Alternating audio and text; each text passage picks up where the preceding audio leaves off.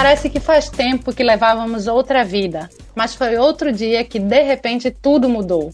A pandemia impôs isolamento social e quem não trabalhava nos serviços essenciais viu não só a vida pessoal, como a rotina profissional se transformar completamente. De uma hora para outra, a casa deixou de ser apenas o lar para virar escritório também. E a adaptação foi além da decoração. Foi preciso adaptar a rotina de trabalho, casa e filhos, tudo junto. As empresas também se viram obrigadas a ajustar processos, mas conseguiram se adequar de forma rápida, até por conta da urgência da situação. Adaptação necessária em um curto espaço de tempo para os dois lados, como explica Carla Miranda, sócia da Agilis RH e TGI Consultoria. Veja, no começo foi muito difícil, porque as pessoas não tinham visibilidade, tanto as pessoas como as empresas, não tinham visibilidade do que ia acontecer, do tempo, se iam ser três meses, seis meses. E aí as pessoas terminaram implantando um processo de home office que em algumas empresas, inclusive, já tinha previsto esse tipo de, essa modalidade de trabalho, mas não implantavam é, imediatamente. Então, a pandemia fez com que isso acelerasse, que as pessoas conseguissem trabalhar do, das suas casas, conseguissem trabalhar à distância. Então, esse foi o primeiro cenário. Com o tempo, com a questão se estabilizando, inclusive eu dei uma olhada, tem uma pesquisa que diz que 72% das pessoas preferem trabalhar de modo híbrido, tanto home office e também presencial. Algumas atividades a gente sabe que não pode ser é, home office, mas as que podem, as pessoas têm preferido fazer essa combinação, tanto ir para ficar em casa ou tra e trabalhar também presencialmente. Agora, o que a gente tem que considerar é que nem todo mundo tem uma estrutura boa para trabalhar em home office, para ficar em home office. É, a pessoa, às vezes a casa tem mais gente do que o necessário, do que o possível, às vezes a conexão com a internet não é boa. Então, esses são alguns precauços que as pessoas ainda estão buscando é, ajustar. Para as empresas, foi muito positivo, porque algumas empresas, inclusive, a gente fez uma matéria agora que disse demitir o meu prédio, porque algumas empresas saíram dos prédios, da estrutura que tinha, porque viu que era muito grande e não necessitaria daquilo tudo. Eu acho que é uma tendência, eu acho que não volta ao modelo que tínhamos antes da pandemia. Eu acho que o modelo vai ser híbrido. É uma tendência que encontra o cenário positivo para se concretizar. Com a vacinação, a vida começa a dar sinais de uma retomada próxima do que era antes, mas algumas mudanças vieram para ficar. Uma delas é o home office. Muitas empresas entenderam que o trabalho remoto funciona bem, principalmente ao buscar um modelo que preza por produtividade e não por horas trabalhadas. São essas empresas as que vão manter o home office de forma híbrida, juntamente com o trabalho presencial, ou até mesmo 100% à distância. Mas é preciso que as empresas estejam atentas não apenas a questões de estrutura, como também no que tange a recursos que o trabalho presencial traz, como complementa Carla Miranda. As coisas foram acontecendo com a demanda. Acontecia, eu preciso de alguma coisa, eu preciso de uma internet melhor, eu preciso aumentou minha conta de energia, então alguma, algumas coisas foram sendo tratadas de modo pontual. Eu acho que agora existe mais uma estruturação. As empresas estão pensando, estão parando para planejar e verificar quem é que pode, de fato, ficar em casa, fazer esse processo de melhoria, ou dar uma ajuda de custo para energia, para internet, ou, ou, alguma coisa do mobiliário. É, agora, é importante considerar que eu estava ouvindo uma entrevista na, na rádio que a questão da empresa, da, do presencial, não é só estar lá para controlar o funcionário, para estar tá fazendo o trabalho, não, que isso você pode. Hoje você tem, tem tecnologia que faz com que você acompanhe seu profissional de casa, trabalha por resultado. A questão é um pouco essa da integração, sabe? Da comunicação que circula. Então, isso é muito importante considerar. Porque a empresa não é só um local de trabalho, é um local que você circula, que você convive, que você tem as pessoas que estão passando as informações, que estão ensinando, que estão integrando. Então, esse processo as empresas também estão pensando, tem que planejar. Não é só o fato de ficar em casa, de organizar a casa, de prover de equipamentos e de, de recursos para que a pessoa fique em casa. É, tem que ter esse, esse lado também de estar junto, de, de, de, em algum momento da semana, ou da quinzena, ou do mês, das pessoas conviverem, que isso é muito importante. Isso faz parte até para o, o, o, esse lado mental da gente, né? que não pode estar só dentro de casa. É fato que o trabalho em casa só funciona com concentração, dedicação e rotina. Para além da adaptação profissional, mais do que nunca se tornou importante cuidar de outras questões, como a busca por um estilo de vida saudável. A nova rotina exige disciplina. Trabalhar em casa significa organizar o tempo, afazeres e ter planejamento para dar conta de tudo. Afinal de contas, a televisão, o sofá ou a cama podem ser atrativos para quem não consegue manter a atenção nas demandas novo aprendizado de rotina e, além de tudo isso, também para quem não estava familiarizado com a tecnologia, como ressalta Márcia Karine Monteiro, psicóloga e coordenadora do curso de psicologia da Uninasal Paulista. O trabalho home office ele precisa de um planejamento durante a pandemia, durante esse momento. Por quê? Porque se você não fizer um planejamento, nem você trabalha, nem você se organiza, nem cuida de você, nem você organiza a sua casa, nem organiza as demandas do seu dia a dia. Porque ficar em casa significa replanejar tudo, replanejar como eu vou comer, como é que eu faço uma compra, né? Hoje a gente já consegue sair, mas e no período maior, de auge maior da pandemia, a gente precisou organizar tudo isso. E diga-se de passagem que quem está em home office termina trabalhando mais, porque o trabalho está dentro de casa, e se a gente não faz uma divisão significativa, se a gente não organiza a nossa casa, a gente não consegue separar casa do home office, tá? Do trabalho em casa. E muita gente também sofreu a pressão de eu não sei mexer na tecnologia. Então, o que era previsto para cinco anos à frente foi revisto em dois meses. Eu preciso ficar em casa, né? a gente não pode sair. E o que é que acontece? É, eu preciso entender como é que funciona toda essa tecnologia. Vamos adaptar a nossa casa, trazer o nosso trabalho. Para muitas pessoas, isso foi muito complexo. Por quê? Porque quando as pessoas começaram a entender que tinham que ficar em casa e que tinham que ver a questão relacionada ao trabalho, muita gente não entendia como fazer isso. Né? E aí eu passava horas em casa trabalhando, então, porque o serviço praticamente havia duplicado. Só que não é que o serviço só duplicou, na verdade, as cobranças também aumentaram, Existe a pressão para se adaptar a essa nova rotina, principalmente porque é preciso impor limite de quando começar e quando parar de trabalhar. Afinal de contas, estar em casa não significa não ter horário de expediente, mas, olhando por outra perspectiva, sabendo planejar a rotina, o home office trouxe a possibilidade de ter mais tempo para atividades de lazer, com a família ou mesmo para colocar em prática algum projeto antigo, que ficava sempre sendo deixado de lado por falta de tempo. É o que lembra a psicóloga Márcia Carini.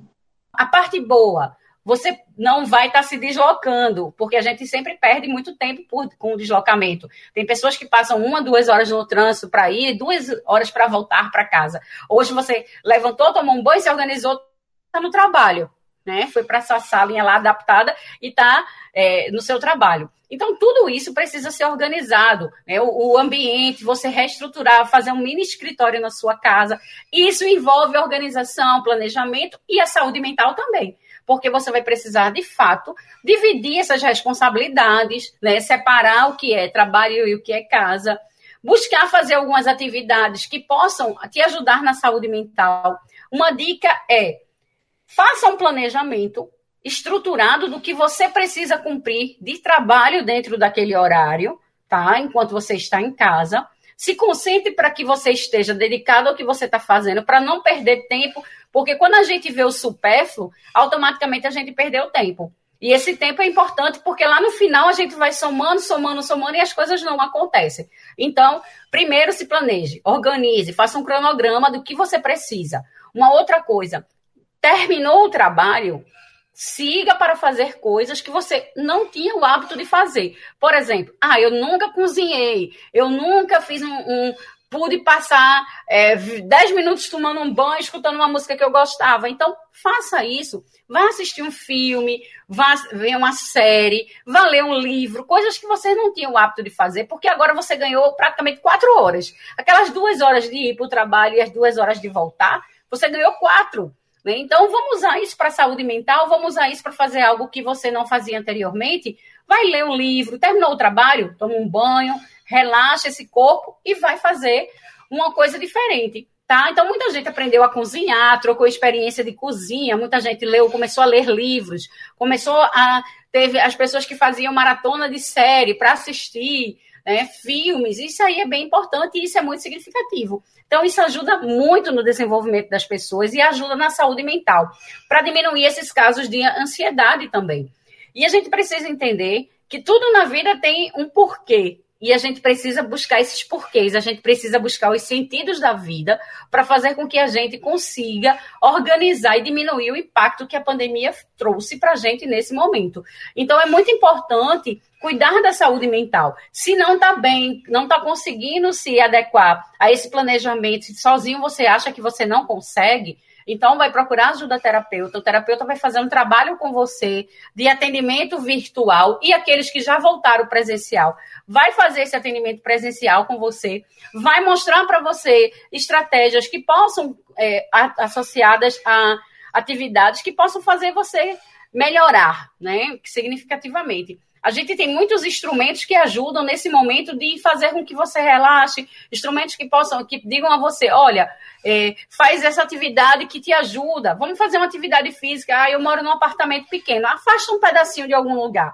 E vamos tentar ver se você não consegue fazer isso. Eu acho que é muito mais importante do que a gente tentar estar tá buscando é, informações, buscando demandas de coisas que a gente não vai conseguir. Ah, a razão do qual existe o Covid, não sei. Não, vamos tentar abster desse pensamento e correr atrás de informações que possam somar para a sua vida, para te fazer melhor. Faz um curso, né? Vai se especializar em alguma coisa necessária, faz uma autoavaliação, faz um mapa mental, faz uma reflexão sobre você. Quem é você? É, repensa também sobre tua história de vida. Me fala um pouco da tua história de vida, coloca num papel né? coisas positivas, coisas negativas que você nunca teve tempo de parar para ver isso. Vai brincar com teu filho, né? Veja que o tempo passa e a gente não recupera mais o tempo. O tempo passou e a gente não vai mais recuperá-lo. Então a gente tem que aproveitar o momento que a gente tem para fazer as coisas com intensidade para poder valorizar pequenos momentos e assim ter uma qualidade de vida muito melhor.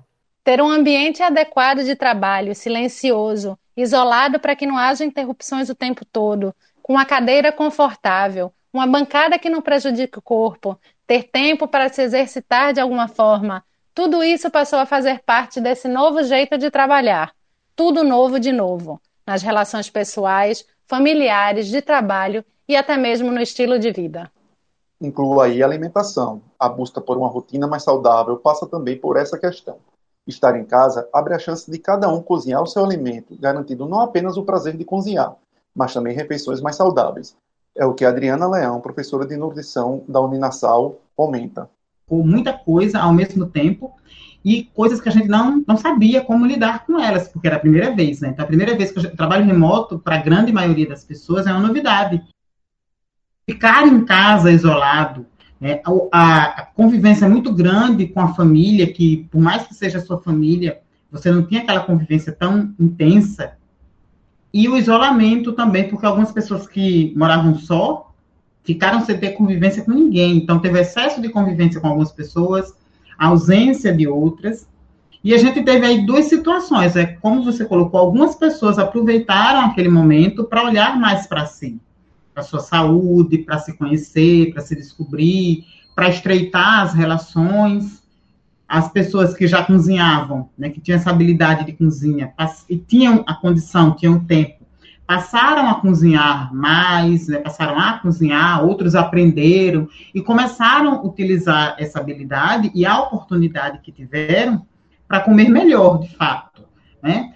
Para fazer uma meditação, aulas de atividade física online, então talvez tenham tido aquele tempo que gastava no trânsito, aquele final de semana, feriado de lazer, passou a se dedicar, ser dedicado a você mesmo. Mas engana-se quem acredita que é missão fácil. Estar em casa tampouco é obrigatoriamente sinônimo de estar e comer bem. O delivery tornou-se solução para muita gente que, com as demandas de trabalho em casa, viu na comida pronta uma saída para não perder tempo cozinhando e limpando a cozinha. Para outros, a mudança brusca de vida trouxe a necessidade de compensar os desgastes emocionais dos impactos da pandemia, sabem que? Na comida, para pouco ou para muito, como ressalta Adriana Leão. E tivemos também aquelas pessoas que o emocional abalado começou a usar a comida como compensação. Eu estou com muito medo, né? O medo foi um sentimento que ficou muito forte nessa pandemia. O medo de morrer, o medo de perder pessoas, o medo de ficar desempregado, de perder renda. Então, essas pessoas também começaram a utilizar é, a comida como uma compensação. Talvez o único prazer que ela tinha era comer um, o emocional estava muito abalado, o trabalho estava consumindo demais, porque a gente teve essas faltas de limites no trabalho. Às vezes, quando a gente estava no trabalho presencial, a gente tem a hora de chegar e a hora de sair. No trabalho remoto, esses limites eles deixaram de existir em algumas situações. As pessoas trabalhavam o dia inteiro, trabalhavam nos feriados, aos finais de semana. Então, algumas pessoas ficaram muito abaladas emocionalmente e utilizaram a comida como forma de compensação. E a gente teve também um outro grupo, porque a gente fala muito de quem passou a comer mais e ganhou peso, mas a gente tem aquele grupo que algumas pessoas, quando elas ficam muito estressadas, angustiadas, ou que passam por situações que abalam muito o seu emocional, elas param de comer, elas não conseguem comer. E aí a gente teve nesse grupo pessoas que perderam muito peso, essas pessoas começaram a apresentar sintomas de deficiências nutricionais, como queda de cabelo intensa, unhas fracas, pele ressecada, é, não dormir direito. E essas pessoas a gente não vê, porque a gente tem uma sociedade que valoriza muito a magreza. Então, essas pessoas que perderam peso foram elogiadas, mas ninguém procurou saber de onde veio, de que forma foi essa perda de peso. Então, a gente teve de tudo, viu, Luciana? Aconteceu muita coisa. Algumas pessoas saíram dessa pandemia com a saúde mais organizada, outras não. Por isso, diante dessa mudança brusca de vida, é fundamental cuidar das questões da saúde mental e emocional, e elas passam também pela alimentação. Portanto, não subestime aquilo que vai para o seu prato. E também não deixe de lado aquela pausa nas atividades do home office para se alimentar bem. São pontos que influenciam, inclusive, na produtividade do trabalho. Uma pessoa que vive uma vida saudável tende a dar melhores resultados, até porque a alimentação interfere nas emoções, como pontua a professora de nutrição Adriana Leão. Como as emoções interferem na alimentação, eu penso que o primeiro passo para uma vida mais saudável é a gente cuidar dessas emoções. Embora eu não seja é, psicóloga, nem de, dessa área terapêutica, né, da, da, mente, eu trabalho com terapia mais nutricional, é, a gente percebe o quanto as emoções interferem na nossa saúde. Quando a gente começa a conversar com o paciente, a gente vai percebendo que as emoções, a vivência dele, as experiências que ele tem interferem muito na saúde, não só no comer, mas em vários outros aspectos. Então é importante que as pessoas se voltem para a saúde. Muita gente perdeu a saúde é, mental ao longo dessa pandemia. Quem já tinha uma predisposição agravou. E todos nós, de uma certa forma, saímos emocionalmente abalados né? Porque lutamos muito contra isso, né? Lutamos muito. Eu fui uma das pessoas que lutei muito para não perder minha saúde mental ao longo da pandemia, porque motivos e razões a gente tinha de sobra, mas é importante que a gente se volte para olhar para as nossas emoções. Porque quando a gente começa a desenvolver um comer emocional, a gente está colocando a comida em um lugar que não é o dela. A gente tem medo, mas a comida não vai resolver o nosso medo. A gente está angustiada, a gente está é, ansiosa, a gente está estressado e a gente utiliza muito a comida como um suporte, porque a comida é fácil, é acessível, a comida é prazerosa, né? a comida é socialmente aceita. Então, a gente é muito fácil eu colocar a comida pra, no lugar desses vazios ou dessas situações emocionais que eu não consigo resolver. Mas a gente precisa é, evitar esse tipo de comportamento, porque comer emocional é normal, se isso for uma coisa eventual. Mas comer emocional com muita frequência, está sempre utilizando a comida para resolver os nossos problemas que, que não vão ser resolvidos com comida, a médio e longo prazo pode nos levar a desenvolver doenças crônicas ou algum transtorno alimentar. Então, eu recomendo às pessoas que estão nos ouvindo que comecem a se observar. E quem desenvolveu ou quem já tem esse comer emocional, comece a registrar isso. Quando você comeu alguma coisa que você acha que não deveria, que não precisava, que você percebe que naquele momento você usou a comida como uma fuga ou como suporte, registre isso, registre onde você estava, registre o que você sentiu, registre o que você comeu, quanto tempo você levou. Faça um registro, anote. E depois volte para observar essas anotações, porque a gente começa a perceber padrões. Em que situações eu me pego comendo emocionalmente?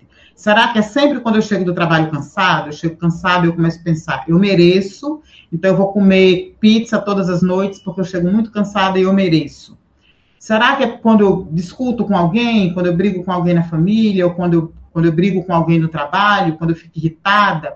Então, quando a gente começa a perceber os padrões que nos levam a comer de forma emocional, a cometer excessos, fica mais fácil da gente lidar com aquilo. Porque eu começo a perceber, se eu estou cansada, então, ao invés de eu procurar comida, eu vou chegar em casa, eu vou tomar um banho, eu vou relaxar na frente da TV, assistir uma série, ou vou dormir, né, me acolher ali, descansar. Eu começo a perceber qual emoção ou qual situação me leva a buscar comida e começo a trabalhar com ela. Que é esse o trabalho que a gente, enquanto nutricionista, faz. A gente não pode lidar com a emoção, trabalhar a emoção do paciente, mas a gente pode trabalhar a relação dessa emoção com a comida como não usar a comida, porque comida só resolve, Luciana, a fome física, a necessidade energética da comida que a gente tem. A fome não vai resolver a minha ansiedade, não vai resolver o medo, não vai resolver minhas angústias. Eu preciso aprender outras formas de resolver isso. Se as mudanças foram repentinas e pegou todo mundo de surpresa, exigindo uma rápida adaptação, hoje já se consegue enxergar um cenário à frente da pandemia. As pessoas entenderam como enfrentar melhor essa situação, adaptaram a rotina, se encaixaram no home office, ajustaram a convivência com a família de forma melhor.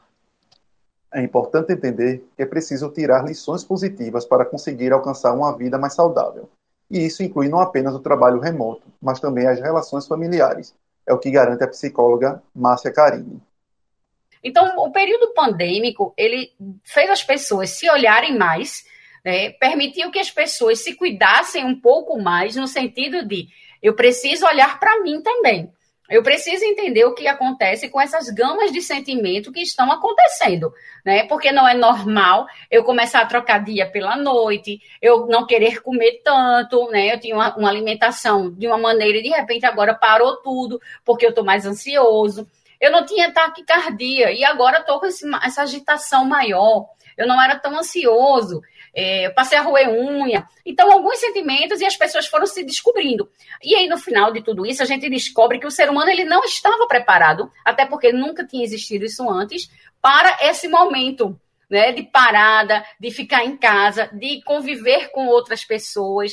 E as famílias começaram a ter outro sentido, porque antes o marido saía para trabalhar, a esposa saía para trabalhar, o filho ia para a escola, só se via à noite, e agora essa convivência passou a existir. E aí eu começo a ver que eu tenho um marido, tenho um filho, que eles precisam de atenção, a casa precisa ser organizada também para esse contexto familiar.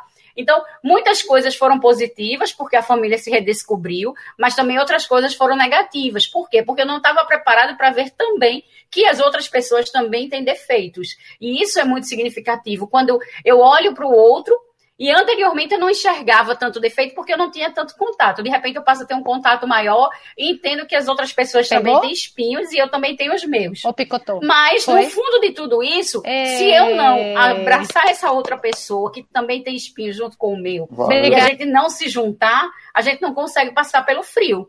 A gente precisa se aquecer no momento do frio. E a gente precisa entender que tudo na vida tem um porquê. E a gente precisa buscar esses porquês, a gente precisa buscar os sentidos da vida para fazer com que a gente consiga organizar e diminuir o impacto que a pandemia trouxe para a gente nesse momento. Então, é muito importante cuidar da saúde mental. Se não está bem, não está conseguindo se adequar a esse planejamento, se sozinho você acha que você não consegue, então vai procurar ajuda terapeuta. Quem é você? É, repensa também sobre tua história de vida. Me fala um pouco da tua história de vida, coloca num papel né, coisas positivas, coisas negativas que você nunca teve tempo de parar para ver isso. Vai brincar com teu filho, né? Veja que o tempo passa e a gente não recupera mais o tempo. O tempo passou e a gente não vai mais recuperá-lo. Então a gente tem que aproveitar o momento que a gente tem para fazer as coisas com intensidade para poder valorizar pequenos momentos e assim ter uma qualidade de vida muito melhor.